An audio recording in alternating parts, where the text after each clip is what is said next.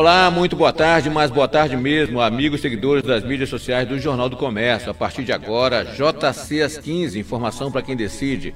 Comigo aqui no estúdio, Calbi Cerquinho e também com o nosso home office Fred Novaes, que também daqui a pouquinho vamos chamar o Breno e o Rodrigo para conversar sobre a política. o Fred, antes de mais nada, boa tarde, Fred, tudo bem por aí? Boa tarde, amigos aí que nos acompanham ao vivo aí no Facebook e no YouTube do Jornal do Comércio. Estamos ligados aqui, já pronto aí para os nossos trabalhos, Calbi. Ok, daqui a pouquinho então o Breno já está se preparando aí para ficar conosco. Fred, é, vamos, vamos começar com, com aquele pedido que você fez ao Danilo para colocar a fala do presidente.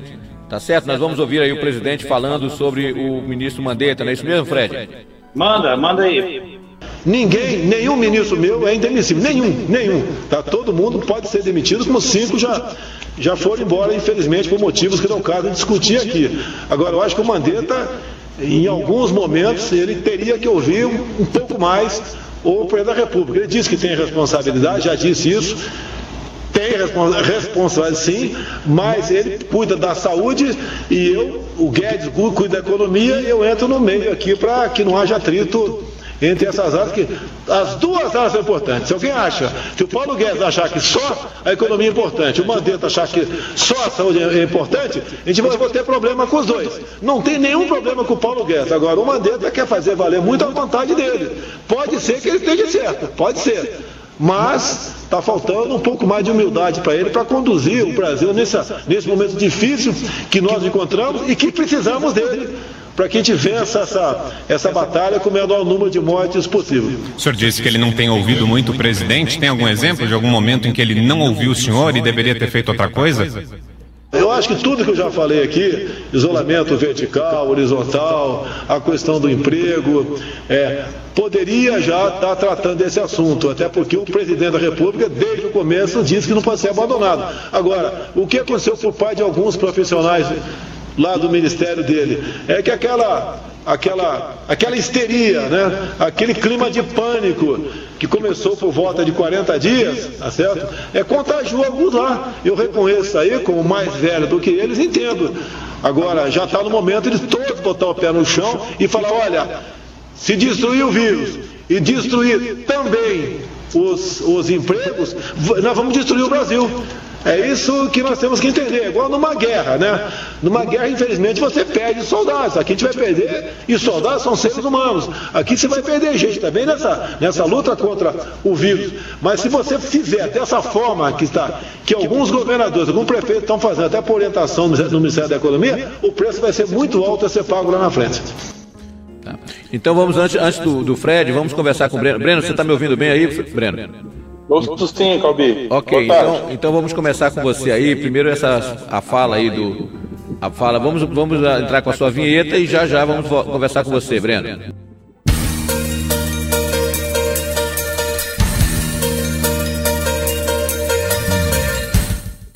Agora sim, vamos conversar com o Breno. Breno, como é que você viu essa fala do presidente falando do ministro da Saúde, Breno? Calbi, eu vi com muita preocupação. É, parece, muitas vezes, que há uma crise de liderança é, do, da parte do presidente da República e muitas vezes, na maioria dos casos, é, esses, esses conflitos se tornam públicos. Ah, não podemos esquecer que, desde o início do governo, é, esses atritos são públicos e recorrentes. Por exemplo, o atrito do, do, do presidente com o vice-presidente, o general Milton Mourão, no segundo momento, o que se tornou público foi o atrito com o, o já afinado, agora falecido, Gustavo Bebiano. No segundo momento, no terceiro momento, perdão, é, com o ministro Sérgio Moro, ministro da Justiça. Então, me parece muitas vezes que esses atritos públicos é, é, é, é, é, praticamente um método, é um método de governo do Bolsonaro, é uma, uma, é uma constante ele já teve atritos públicos com o general Santos Cruz, então é uma coisa pública. E o Mandetta é, hoje está no olho do furacão.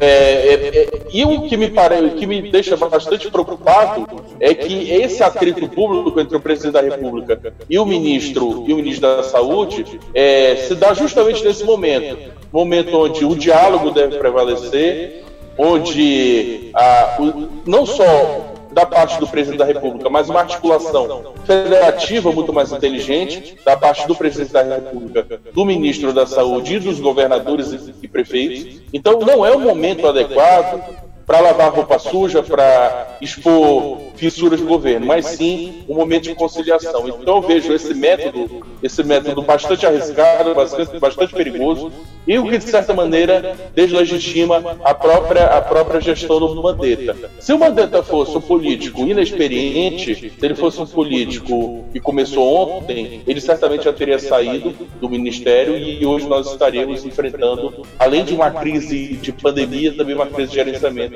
do, dessa, dessa, dessa, do Covid-19. Ok, agora sim vamos. Fred, o que, que você achou de tudo isso aí, Fred? Olha, Calbi, eu também vejo com preocupação. Eu acho que o presidente Bolsonaro ele, ele continua cometendo alguns equívocos com relação a, a esse personalismo né, muito forte dele e muitas vezes de chamar, de fazer questão de chamar a, a liderança. Eu acho que, o, que o, a diferença do líder e do chefe é aquele lugar comum, mas o, o líder é aquele que muitas vezes você recua, né? você consegue dar espaço ao seu liderado para que, na verdade, você aproveite aquilo que ele tem de bom. Né? O Bolsonaro muitas vezes ele, ele mete os pés pelas mãos nesse aspecto. A gente haja visto aí a situação do próprio Moro também, que em muitos momentos foi colocado aí em situação é, desconfortável por conta dessa, desse personalismo forte aí do presidente Bolsonaro. Mas acredito que é possível se conciliar e sei também que o, que o presidente também vai a, dar a devida atenção à necessidade de manutenção hoje do trabalho que o ministro Mandetta tem, tem feito, que realmente tem sido, vamos dizer assim, uma unanimidade. Né? Nesse governo a gente tem poucas unanimidades. E uma delas é o trabalho e a postura do ministro é, Mandetta, né? inclusive muitas vezes é, dando muito respeito a essa questão da hierarquia e também a liderança do presidente. Então, o que se espera, na verdade, é que, como, como em muitas situações, o próprio presidente Bolsonaro reflita sobre o que ele falou, sobre a situação e coloque aí a, a, a situação nos trilhos novamente, Calbi. Agora, o que me, me, me chama a atenção também, eu queria aproveitar esse momento, é, na verdade, para a gente fazer um, um destaque aqui. É, eu não sei se tem como compartilhar. A gente pode compartilhar a minha tela, né? É, não tem problema nenhum, não, né? Eu, eu só preciso encontrar. Como eu não encontrei aqui, eu vou deixar quieto. Mas eu, eu queria é, repercutir, na verdade, é, foi o, sobre o blog daquela jornalista da Globo, esqueci o nome dela agora, que falou, inclusive, de uma entrevista do próprio, do próprio ministro Mandetta, falando sobre a questão do risco de um colapso na saúde, né? No Brasil, a começar por Manaus. Isso a referência foi do próprio ministro. Então é um motivo de preocupação, uma vez que a gente sabe que é, a cidade de Manaus é uma cidade que ela tem muitas peculiaridades. Uma delas é o fato de ser uma cidade grande, mas ao mesmo tempo a infraestrutura ela não acompanha o tamanho e nem a dimensão e nem a, a, a movimentação econômica que se tem aqui, né? Então a gente tem um aparelhamento é, da infraestrutura é, oferecida principalmente nos serviços públicos muito deficientes. Então o risco e na verdade o próprio é, ministro tem colocado é, e levantou isso aí no blog da jornalista. Então é, é de chamar a atenção essa preocupação aí com relação à cidade de Manaus. Eu queria ouvir o Breno com relação a isso, né? O que, como é que você vê, Breno, essa situação aí da dessa fragilidade da, da nossa cidade com relação ao avanço aí da, da pandemia do coronavírus, esse novo coronavírus? Fred, o, essa fala do ministro em relação a, uma, a um possível colapso do nosso sistema de saúde é, me, me pareceu bastante preocupante também.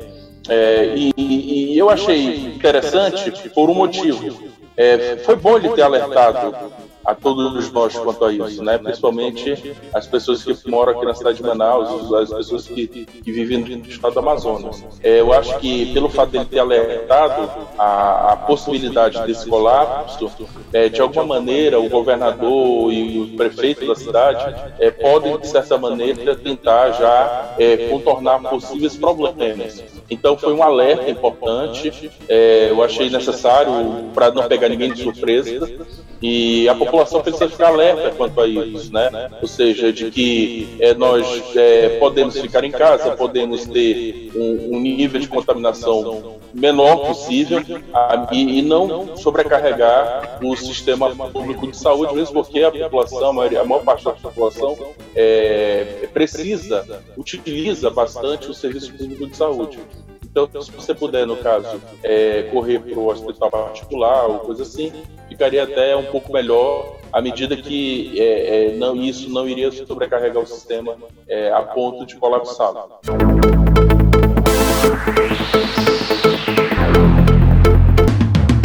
JC às 15. Informação para quem decide.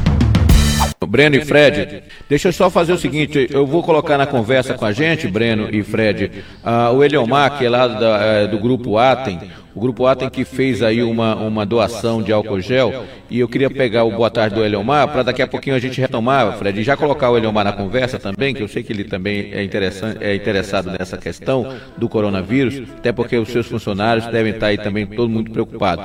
Para depois a gente ouvir novamente o Bolsonaro. Pode ser então? É, é, Eliomar, tudo bem aí, Eliomar? Está ouvindo bem a gente? Tudo bem, eu estou ouvindo bem.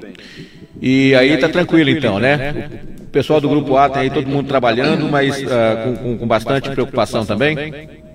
É, a ATEM ela tomou muitas medidas, né? É, preventivas, limpeza no seu ambiente de trabalho, nos equipamentos, nos caminhões, na área de circulação dos empregados, em todas as atividades e operações da empresa, a empresa tomou medidas preventivas né, para deixar a empresa é, na frente né, e continuar atendendo o serviço de de abastecimento da população. Legal, Fred. É, agora com você. A, a, Eliomar, daqui a pouquinho a gente vai falar sobre essa doação que, a, que o grupo é, em parceria aí fez com relação ao álcool gel. Mas, Fred, é, é você queria, queria, ouvir outro trecho da, do, da fala do presidente Bolsonaro, não é isso mesmo, Fred? É, na verdade, eu queria deixar para o final esse trecho da fala do Bolsonaro, para o encerramento já do programa, Calbi. Mas eu queria fazer uma ênfase aqui num, num destaque que é. Porque a gente fala muito sobre a questão dos casos, inclusive vamos já atualizar com relação aos números números atuais aqui de Manaus, mas é, é interessante a gente acompanhar, por exemplo, é, aqui eu estou com um relatório aqui da, do, do Hospital John Hopkins, né? É, que fala sobre o, a, o, coronavírus no mundo, né? E a gente tem aqui, hoje, dados de hoje, a gente tem já de, de curados um total de 223.697 pessoas curadas, né? É um número que chama bem atenção aí com relação a, a, a só para ter a comparação, o total de mortes foi 56 mil, né? É, aí a, gente tem a evolução e o que chama a atenção aqui dos números do, do Brasil, um pouco mais de 8 mil, né, de, de casos de registrados, mas o, eu, eu achei aqui o número baixo de casos curados aqui no Brasil, mas por outro lado, se a gente tem um número baixo no Brasil de casos curados, segundo o relatório aqui do John Hopkins, a gente tem um número alto aqui no Amazonas, né? Porque, é, segundo o último relatório que eu vi de curados aqui no Amazonas, havia mais de 30 curados, né? E, e aqui o relatório está apontando 127 pessoas curadas no, no, no, Brasil. Se esses números estiverem corretos, então a gente vai ver assim que na proporção, o Brasil tem 8 mil casos e 127 curados.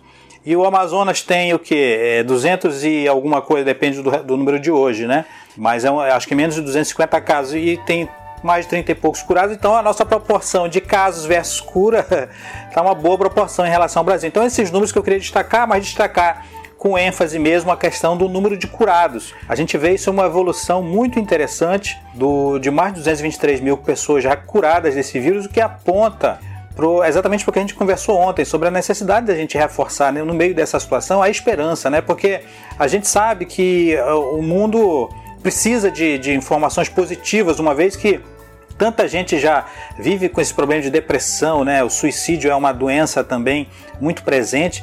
A gente precisa trazer também ânimo, né? E, e esperança e perspectiva e um olhar para o futuro de uma maneira positiva. Então era esse meu destaque que eu queria fazer com relação ao número de curados que tem avançado no mundo também. Beleza, Fred, beleza mesmo. Agora vamos conversar com o Eliomar novamente para a gente saber essa, a, o que foi que a, a, o Grupo Atem, em parceria, é, é, acho que com a Universidade Federal do Amazonas, conseguiu aí fazer essa doação. Eliomar, conta um pouquinho dessa história, como é que surgiu essa ideia e o que, que vocês estão fazendo nesse aspecto, Eliomar. Bem, a ideia foi ajudar, né, em meio à situação que nós estamos vivendo no mundo todo. O Grupo Atem viu é, que poderia contribuir né, no combate ao Covid-19 e fez a doação de 15 mil litros de etanol hidratado né, para ser transformado em, em álcool é, 70% que, que poderá fazer asepsia né, em equipamentos, em hospitais e em vários lugares. Né? Então, a empresa tem um interesse em ajudar a sociedade e a população como um todo. Né? E nós fizemos, então, a doação né, de 15 mil litros de combustível de, de etanol hidratado para ser transformado em etanol etílico 70. Né? Com isso. E esse material, Eliomar, desculpa, Calbi, esse material foi doado para quem? Qual foi o destino? Esse, esse material foi doado para ser distribuído né, em várias entidades do governo. Né? Então ficou à disposição do governo esse material. Esse material foi doado pela ADA em parceria com uma empresa que, é, de químicos, né, que ia diluir esse material, ia envasar e ia né, é, é, é, devolver para o governo. E, e, essa é uma ação que vocês é uma ação que vocês fizeram e, e, pretendem ainda continuar com outras ações? Ainda tem outra coisa prevista, alguma coisa prevista, Eliomar? Já que você é um gerente da qualidade aí do grupo?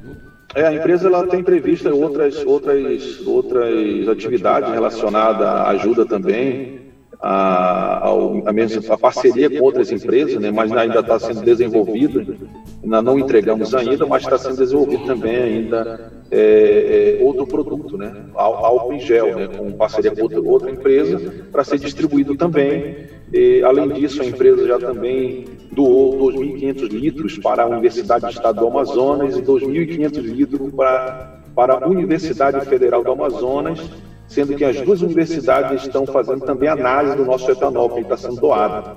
Além, além de, de, de também na fabricação do etanol 70 para distribuírem para, para os órgãos governamentais e nas próprias instituições federais, né, como a UEA é, estadual e a Universidade Federal, eles ainda estão analisando para certificar a qualidade do produto também. Fred, com certeza, ele é uma, a gente quer agradecer a você a tua participação e trazer essa notícia de que o grupo está aí antenado com o problema e tentando mostrar alguma solução e atendendo a esse desejo da sociedade de modo geral. Eu acho que é um bom exemplo, né, Fred, que as empresas de modo geral daqui do Amazonas poderiam também tomar como exemplo para que mais se dispusessem um pouco mais, quem sabe, ajudar nessa luta que é, que é de todos nós, não é isso mesmo, Fred? E pode Olha, Calbi, exatamente, você colocou no ponto e a gente tem visto isso, inclusive o, o exemplo aí do Grupo Atem, a gente viu também uma articulação já grande aí dos institutos, da, das universidades, a gente vê a UEA mobilizada, a UFAM, a gente vê também as instituições do Grupo S também participando, o Senai dentro dessa, desse processo de, de dar conta desse suporte aí para o apoio ao tratamento do a própria Samel. E, e aqui eu tenho um furo aqui para dar aqui para o JCS 15. Toda vez a gente tem um furo, Calbi. E, e hoje é exatamente a da Honda. A Honda que está hoje mesmo assinou um termo de cooperação técnica para o desenvolvimento de protótipo de respiradores. Entendeu? Esse foi assinado hoje, dia 3 de abril, um termo de cooperação técnica para o desenvolvimento de protótipo de respiradores artificiais num trabalho conjunto com o governo do Amazonas e a Universidade do Estado do Amazonas. Então a gente vê aquilo que a gente falou, que no final das contas toda situação desconfortável, toda crise, ela gera também oportunidades e também dá impulso à inovação, dá impulso à, à busca do algo novo. Né? E a gente tem visto, primeiro, uma articulação entre, entre a, a iniciativa privada, o governo do Estado, entre instituições, uma articulação conjunta que muitas vezes não aconteceu numa situação comum. A gente vê também a busca de inovação, a busca de algo novo. Então isso é muito positivo e são dados é, importantes e positivos que a gente tira daí. Então eu agradeço aí o Eliomar aí pela sua presença, pela sua participação aqui com a gente aqui no JCS 15, que é, é, parabenizando aí o Grupo Atem pela iniciativa. Agora, agora me, permi, me permita, Calbi, eu, eu, eu, quero jogar aqui o Breno no, no, no aqui no, no programa para a gente comentar, porque em meio a essa pandemia, em meio a essa situação que está paralisando muita coisa, a gente viu uma movimentação política aí acontecer né, né, agora nessa semana aí com o Josué Neto se, se, se articulando junto ao PRTB, né, inclusive com, a, com a, a, a sua possibilidade de ser realmente um pré-candidato à prefeitura e, e, se colocando aí como o nome, né? Ele se auto se auto indicando aí como o nome da, da, da direita para o Amazonas. Como é que você viu, Breno? Essa articulação aí e, e, a minha pergunta em cima disso, você acha que o Josué Neto ele consegue, vamos dizer assim, é, ser, o, ser um elemento que venha a ser realmente esse que, que seja o representante das direitas, que tenha, vamos dizer assim, o apoio do, do presidente Bolsonaro? Fred, Fred, Breno, rapidamente. Oi. Só, só, só, só para agradecer mais uma vez, Fred, o Eliomar que, que, esteve com a gente agora há pouco, e ele, ele com certeza que leve aí também os votos do nosso agradecimento a todo o Grupo Atem, tá certo, Eliomar? Muito obrigado. E Fred, só para lembrar que a Bemol também me parece que entrou no, com, com, algumas ações de doações, se não me engano, de colchão, coisa parecida, e para lembrar esses empresários todos aí que podem realmente ajudar. Agora, Breno, fale sobre o Josué Neto, Breno. Obrigado, Calbinho. Então, é, é, é, de fato, o, o, Josué Neto ele tomou a dianteira desse processo todo. É, desde o ano passado, ele tem é, feito algumas conversas com grupos é, como o Direito Amazonas, como grupos ligados ao, ao presidente Bolsonaro, que hoje está sem partido, mas na época é, o diálogo era com o PSTL. Então, me parece que ele tem dado alguns passos bem adiante em relação a essa, a essa unificação da direita. É, nós devemos lembrar que esse movimento da direita aqui no Amazonas é uma coisa muito recente, tá? Nós não tínhamos essa, essa, essa identidade política em debate aqui. É, a política no Amazonas sempre foi, é, e até hoje ainda é, bastante personalista, gerando em torno de, de indivíduos como Amazonino Mendes, Gilberto Mestrinho, é, o, o, o Daga, e hoje me parece que a coisa tem mudado bastante, né? Ou seja, é uma composição ideológica, né? uma coloração ideológica mais clara, e o deputado tentando se aproximar dessa, dessa manifestação ideológica, dessa identidade ideológica que tem aparecido nos últimos anos. Então, é, me parece que ele tomou uma dianteira em relação a esse processo todo, e me parece que vai ter um nome forte em relação a esses a esses novos aliados. Esta sabe é reação à altura do nome do José Neto, porque se caso, caso não haja nenhum nome né, que possa reagir ao, ao ao, ao, candidato Josué Neto, aí sim ele pode, com certeza, é, conquistar o apoio dessa, dessa, dessa, dessa nova identidade política que tem, tem aparecido aqui na cidade tomando a frente, de certa forma, do tomando a frente da, da questão do, de ser o representante do presidente Bolsonaro aqui no Brasil, aqui no Amazonas, desculpem, e ainda mais aliando-se aí com o Coronel Menezes que é o da Suframa. Eu vejo, como é que você vê, Breno e Fred, essa união aí, primeiramente o, Fred sobre essa união aí, e, e, os dois caminhando, você acredita que realmente, como diriam os, mais antigos, Fred, vai dar samba mesmo? Breno, é, Josué e Coronel Menezes? Olha, Calbi, eu acho que o Coronel Menezes é a, é a, ponte, a menor ponte, né? É o caminho mais rápido para você ter o acesso ao presidente Bolsonaro, né? O presidente Bolsonaro já deu diversas é, sinalizações que o Menezes realmente ele tem é, em relação a ele um, um estreito é, relacionamento né, e, e, uma interlocução muito facilitada, direta, né, o, com o presidente Bolsonaro. Então, certamente, essa, essa presença do Josué Neto com o apoio aí do, do Coronel Menezes dá uma musculatura bem maior aí a, a essa pretensão do Josué Neto de ser realmente o candidato que, que, mesmo que indiretamente, eu não sei se diretamente, mas enfim, que ele tenha realmente de, de alguma forma aí uma força extra por parte do, do, do, apoio do presidente Bolsonaro, que vai trazer com ele, certamente vai dar uma referência muito maior aí ao nome do Josué Neto, apesar de que ele já é muito conhecido aqui, mas ele ainda não é, talvez, tem uma identificação tão forte com relação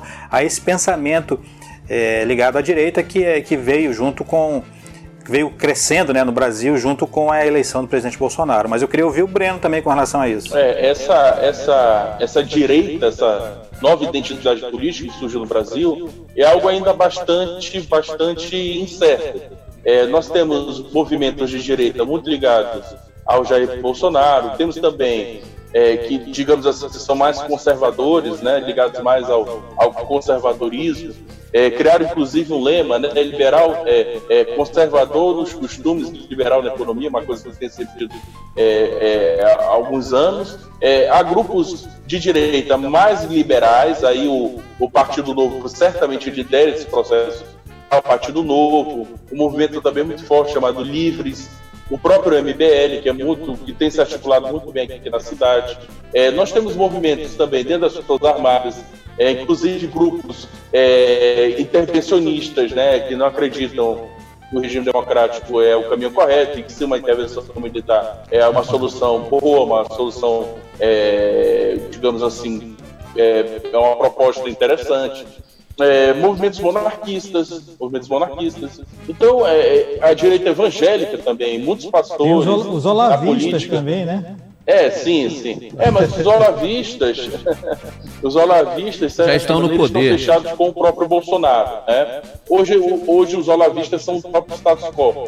É, digamos assim, a, a, linha dominante dentro da direita, da direita brasileira. E, enfim, mas a direita é, ela é múltipla, ela, ela não tem uma, uma, uma coisa assim linear, tá? Não, é, não existe um movimento dizendo, olha, nós somos a direita. Não. É, a direita é bastante plural nesse sentido, tá? É, então, esses movimentos vão acontecendo no Brasil e com repercussões fortes aqui, principalmente na cidade de Manaus.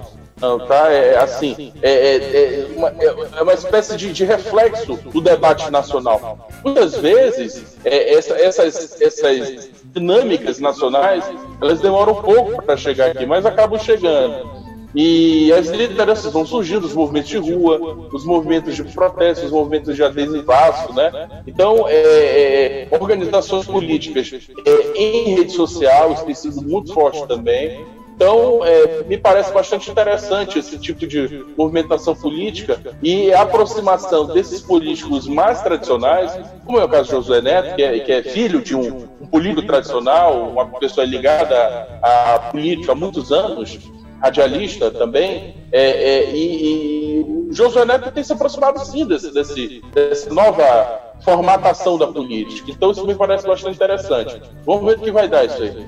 Ok, Breno e ok, Fred. Nós vamos agora a um rápido intervalo, Fred. Daqui a pouquinho a gente volta. Inclusive, é, eu vou tentar fazer contato aqui com o Júnior, que é um dos rapazes responsáveis, um dos coordenadores, provavelmente, lá daquele movimento sobre o drive-thru de orações. Você já ouviu falar sobre eles, Fred?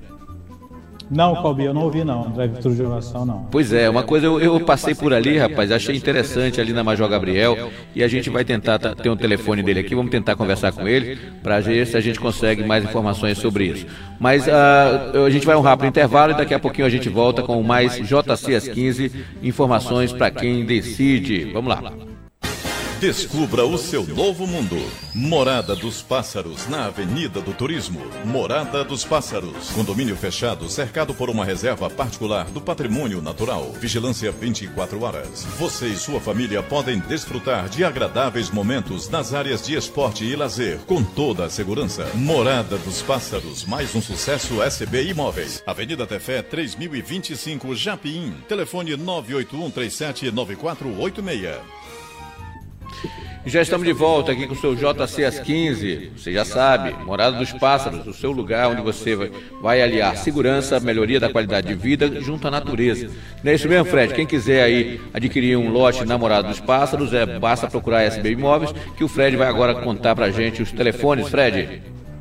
Exatamente, Calbi, o nosso ouvinte, o nosso seguidor que está nos acompanhando, que deseja aí estar tá buscando um investimento aí no, num lote, no local privilegiado da cidade de Manaus, é só entrar em contato com a SB Imóveis através do 2129 4537 ou 98137 o 9486. Agora, Calbi, me permita aqui falar aqui com o Breno, que a gente está falando um pouco sobre essa, a, essa, essa presença da direita no Amazonas, candidatura do Josué Neto, como possivelmente com o apoio do presidente Bolsonaro sendo um representante da direita aqui. A gente sabe que no Amazonas, a gente, como você mesmo falou, Breno, a gente nunca teve essa questão ideológica tão, tão, tão pesando muito, principalmente na questão na, na, disputa majoritária dos cargos, nunca teve esse peso da questão ideológica. A gente viu aí os partidos, na verdade, sendo uma, meros é, é, legendas onde o, a, a, a, persona lá do,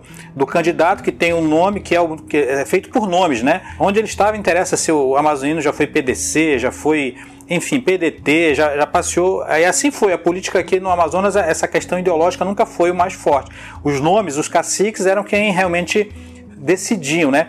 Mas hoje a gente vê é, um novo cenário político e realmente essa questão ideológica tem, tem é, se manifestado e a gente tem, tem, tem visto essa divisão muito presente aí na, nas manifestações a partir das redes sociais. A gente vê, consegue observar essa divisão muito clara. É, é as, as pessoas, os eleitores, têm se colocado muito, de uma forma muito transparente na, na, na sua visão ideológica, de uma forma muito clara e muitas vezes é esse, esse dado ideológico, esse peso ideológico do candidato, talvez pese hoje na escolha de um, de um candidato. Então a pergunta que eu te faço, Breno, se a gente pudesse desenhar hoje as candidaturas, as pré-candidaturas que são colocadas à mesa, se a gente conseguisse colocar ideologicamente fazer um painel, como é que a gente teria essa distribuição aí? A gente consegue ter é, é, é, algo nesse sentido que a gente pudesse identificar ideologicamente os candidatos mais à esquerda, candidatos mais à direita, ou, ou, ou, ainda vivemos nessa, ainda não alcançamos esse novo tempo de, de, a gente ter essa,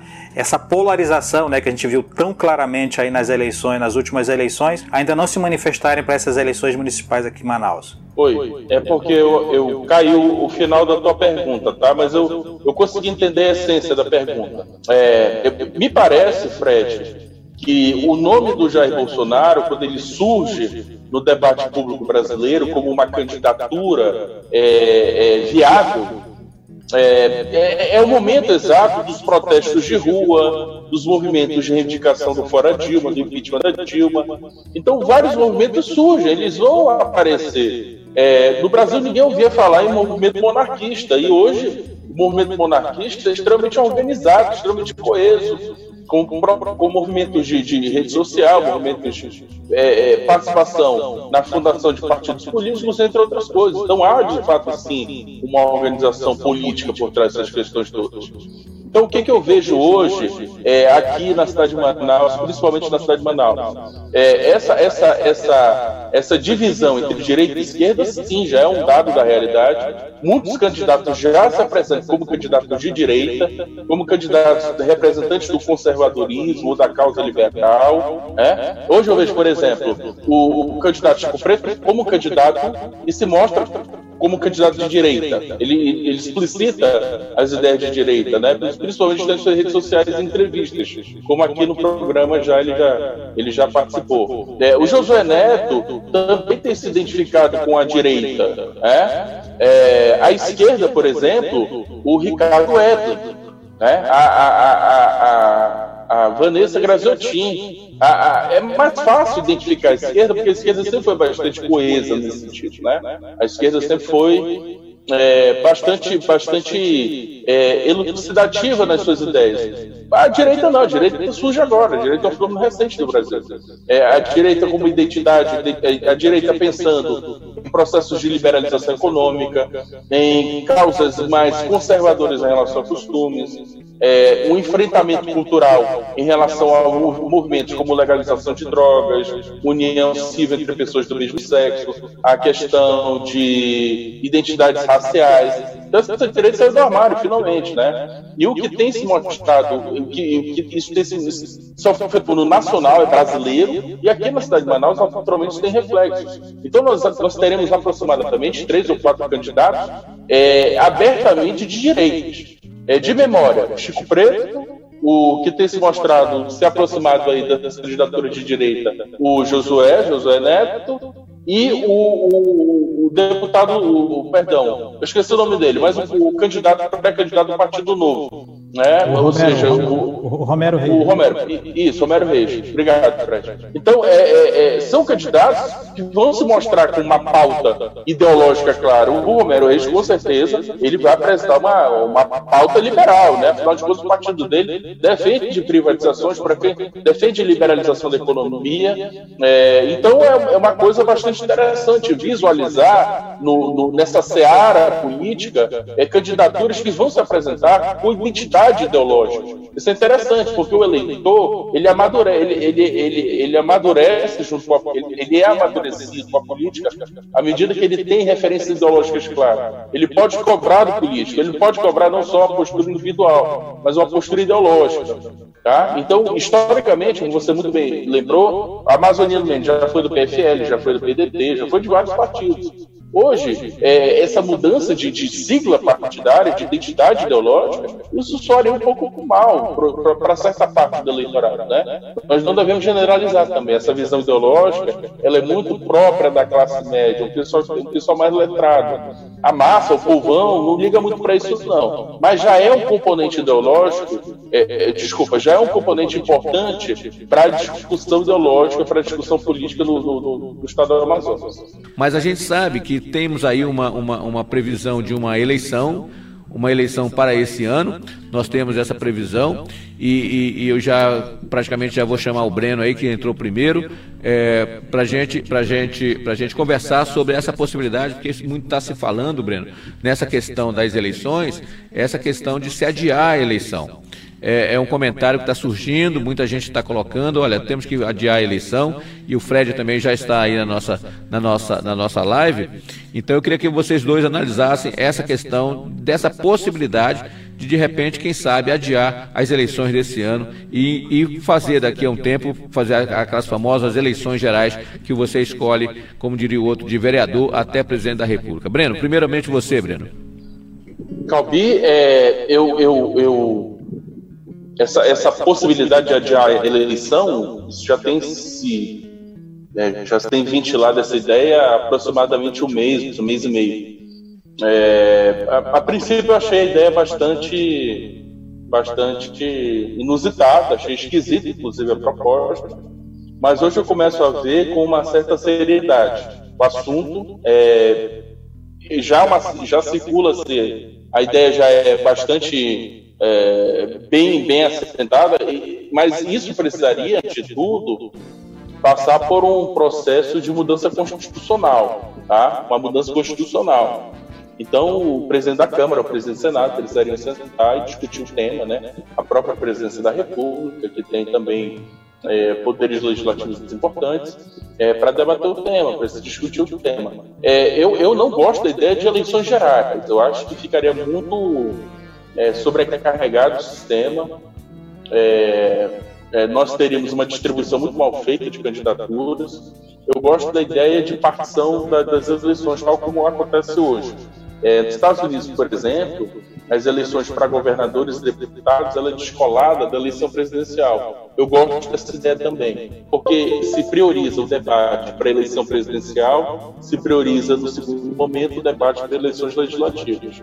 A, a, a ideia de separar eleições, como no caso brasileiro, é você debater em profundidade o tema do município é, é, é, e, e, dois anos depois o tema do governo, do governo federal e dos governos estaduais. Então é, a, a, divisão ela é muito mais no sentido de se criar uma espécie de pedagogia da democracia para que a população participe e consiga debater os temas em profundidade. Mesmo assim, ainda temos, ainda temos dificuldade de debater temas em profundidade. Então, é, me, eu não gosto da ideia de eleições gerais. Eu acho que a eleição presidencial, de certa maneira, iria sufocar o debate no município e nos estados.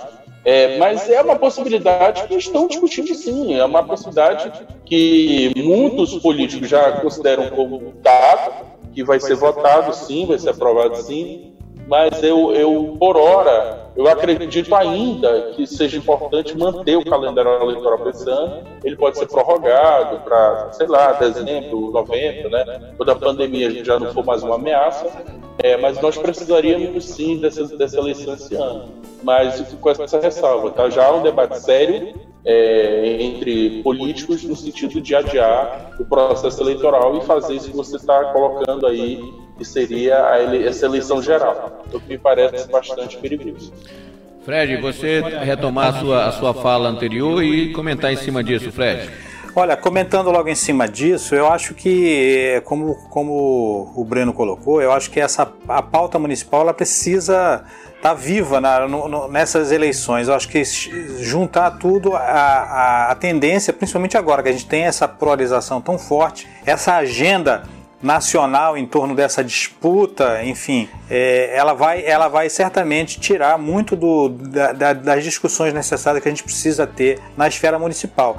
Ah, e, e, por outro lado, eu acho que a gente ainda está muito cedo para projetar essa situação, porque por mais que, que a gente já imagine, como todo mundo já está vendo, que a situação não é tão simples quanto se imaginava no início, que seria algo que ficaria em torno de três meses e depois tudo voltaria ao normal, hoje todo mundo já, na verdade, já tem uma, uma grande ressalva com relação a essa afirmação. Então a gente não tem como fazer uma projeção. Mas por outro lado, eu acredito que tem se criado muitas soluções para se resolver questões que hoje estão na pauta nossa, né? Eu acredito que nessa questão também das eleições podem surgir ainda novas, situações que venham, na verdade, dar, solução a esse tipo de situação. Eu não sei te dizer o que, é, mas eu acredito que seja plenamente possível de acontecer e que venha permitir que se tenha né, ainda nesse ano a manutenção do calendário. Não digo o calendário do jeito que está, né? Modificado, obviamente, porque não vai ser possível o calendário, o, o, o, atual calendário, mas um novo calendário para permitir as eleições ainda nesse ano. Eu acho que é, é possível. Agora, eu não sou mãe de Ná e nem estou fazendo apostas aqui, mas eu só estou dizendo que acho que é, que é possível também que aconteça. Mas enfim, só daqui a algum tempo que a gente vai poder ter essa certeza. E voltando aqui, Calbi, eu estava falando, uh, antes de, de ter um problema técnico e sair, eu estava falando aqui dos números, né? Dos números dos casos, do caso da, da Covid, que nós tivemos 40 casos a mais aí nessa evolução que a gente está tendo da doença, os dados de hoje apontam que hoje é, a cidade de Manaus, na verdade o estado do Amazonas, me perdoem, tem 260 casos contabilizados, né? O aumento de, na verdade, foi de é, 31 casos, né? Não foi 40, foi 31 casos a mais aí, é, incluindo também no, no, interior do estado, né? A gente tem dentro, dentro desse número um total de 39 pacientes internados, 40 pessoas recuperadas, daquele número que eu falei que era 30 e poucos, agora são 40 recuperados.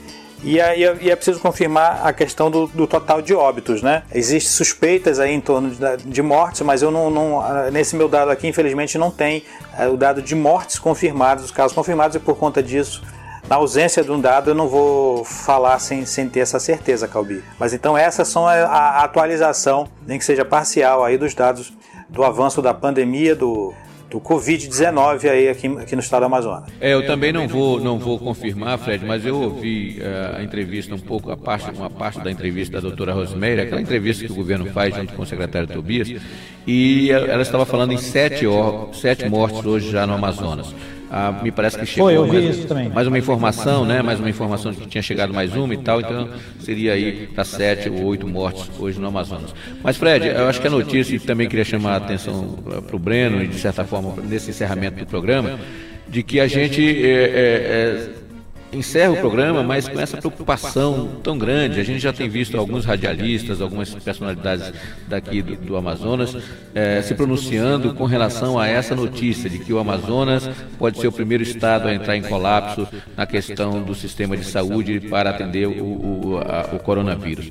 E essa, essa, essa notícia, é, de certa forma, mesmo que o, o secretário tenha colocado também uh, a posição dele, da, do governo, com relação a essa informação. Foi ele, foi o ministro, o próprio ministro da Saúde, né, quem, quem, quem noticiou isso por intermédio, por informação do próprio secretário nosso do Estado do Amazonas, mas ele dizendo que se não for feito realmente a a, a, a, se não tiver mesmo essa, essa questão do isolamento, se as pessoas não realmente ficarem em casa, a gente vai ter realmente sim problemas muito graves. E eu acho que a, gente, o nosso papel aqui é chamar a atenção das pessoas para que fiquem em casa. Eh, eu de vez em quando ainda saio ah, vou ao centro da cidade uma vez ou outra e vejo, assim como eu, provavelmente muita gente deve dizer também a mesma coisa. Não, eu vou lá rapidinho e volto, mas tem muita gente circulando ainda no centro da cidade. O Danilo hoje mostrou umas fotos ah, da Manaus Moderna. É, eu estive também na Manaus Moderna e vi muita, mas muita gente circulando.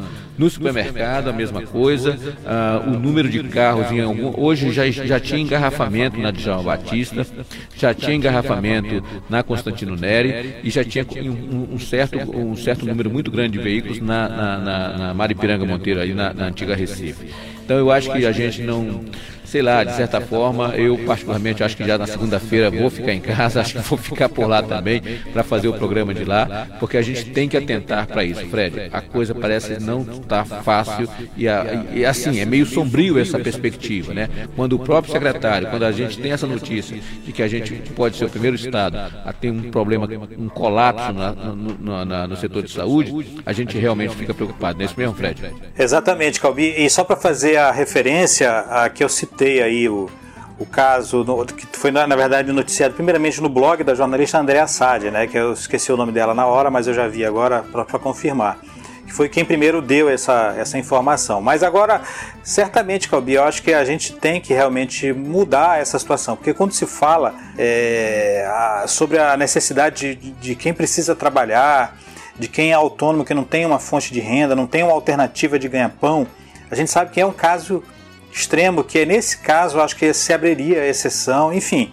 Você, você até concorda concordando ou não, é, avaliando como correto ou não, mas você até aceita. Mas o que não dá para aceitar é como eu vi também, Calbi. É, aqui a gente, mora no Parque 10, você também mora aqui no, no, aqui no, querido bairro do Parque 10. A gente tem aqui algumas áreas que são de, de lazer, né, como o CSU, ali ao lado do, do, do Mindu. E, cara, cara, a gente você vê assim, de manhã eu, eu saí para fazer uma coisa que eu tinha necessidade de sair, eu vejo as pessoas jogando futebol, o pessoal brincando, entendeu? O pessoal pegando sol. Então, é assim, esse tipo de situação é que eu acho que é inadmissível, porque se a gente olhar até o último relatório, o bairro aqui, eh, o bairro do Parque 10 era um dos bairros que tinha o maior KLT, estava em terceiro lugar de casos, né? Casos é, confirmados eram 13, se não me engano, até ontem de casos confirmados aqui. Então, o pessoal tá, parece que está brincando. Eu acho que nesse caso aí, eu não vou fazer, não vou dizer que, que, que caberia até o, o, presidente filipino, né?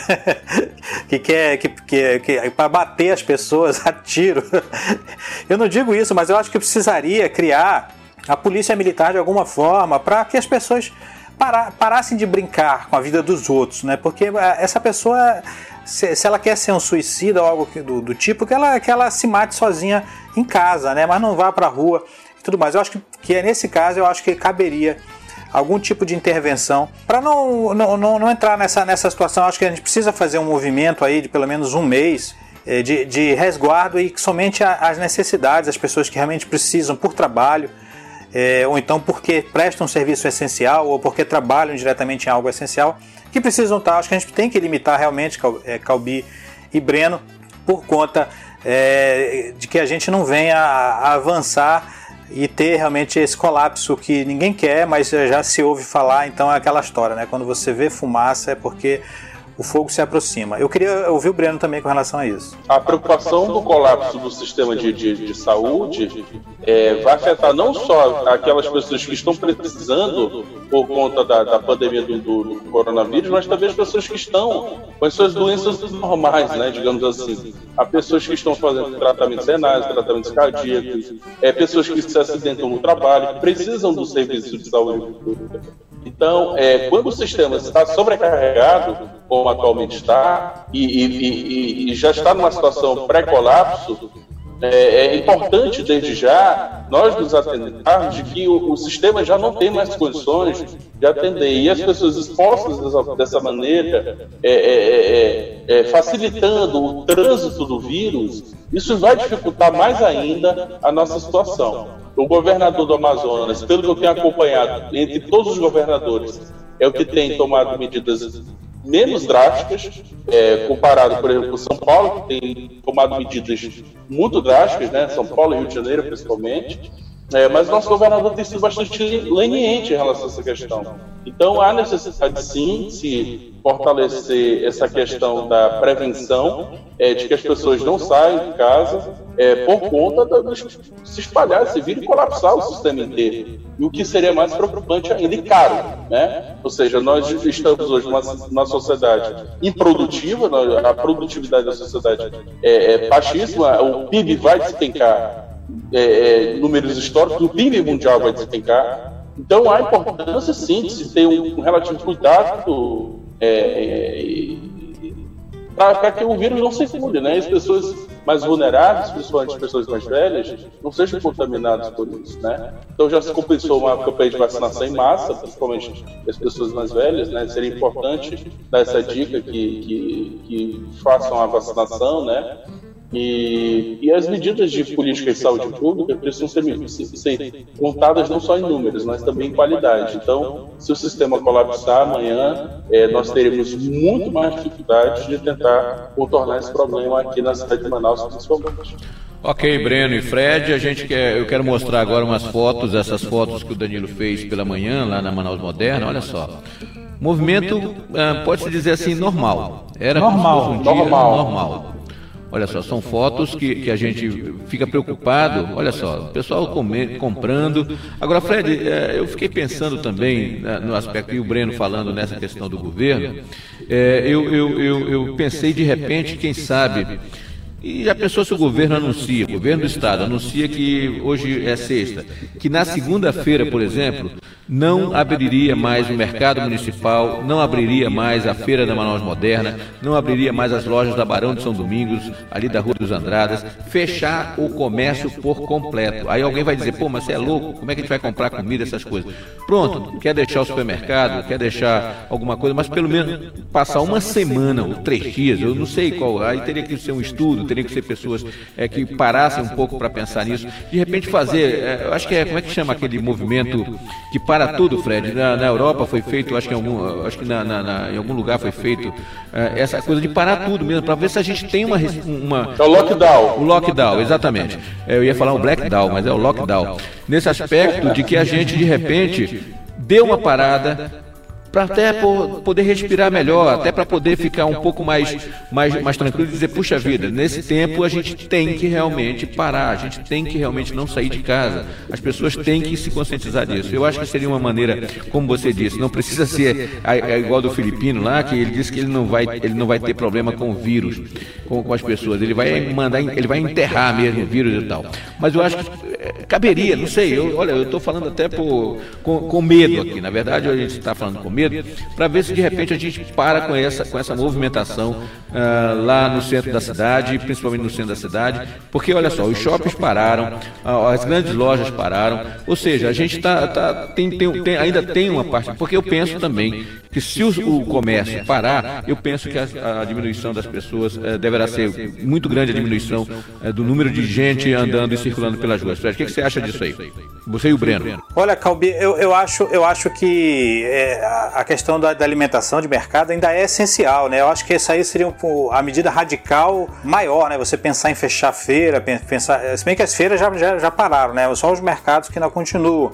Mas eu acho que tem etapas a, a, anteriores a serem cumpridas, entre elas o fechamento do, dos parques, o fechamento de algumas áreas, a, a questão de você criar a, a, algum tipo de sanção às pessoas que ficam circulando aleatoriamente, né? Mas mesmo assim ainda temos outras áreas ainda que a, a, gente vê aqui no Parque 10, a gente ainda encontra aí que não são áreas públicas, né? Que são áreas que são áreas vamos dizer assim, que as pessoas uh, uh, usurparam, né, estão utilizando. Mas enfim, de qualquer maneira, eu acho que tem outras áreas antes da, dessas essenciais que você pode fazer com que é, obrigue a diminuição de circulação. Não sei se é a questão do rodízio de carros, eu não sei, alguma coisa do tipo, eu não sei na verdade, mas, mas tem que se pensar em soluções para se diminuir esse fluxo é, de pessoas, principalmente que não têm necessidade de estar na rua e não, não, não está se expondo, Calbi. Agora, é, só para te lembrar, a gente ainda tem um vídeo antes de encerrar, estamos já na hora de encerrar, do, do presidente Bolsonaro, né, para a gente encerrar o programa.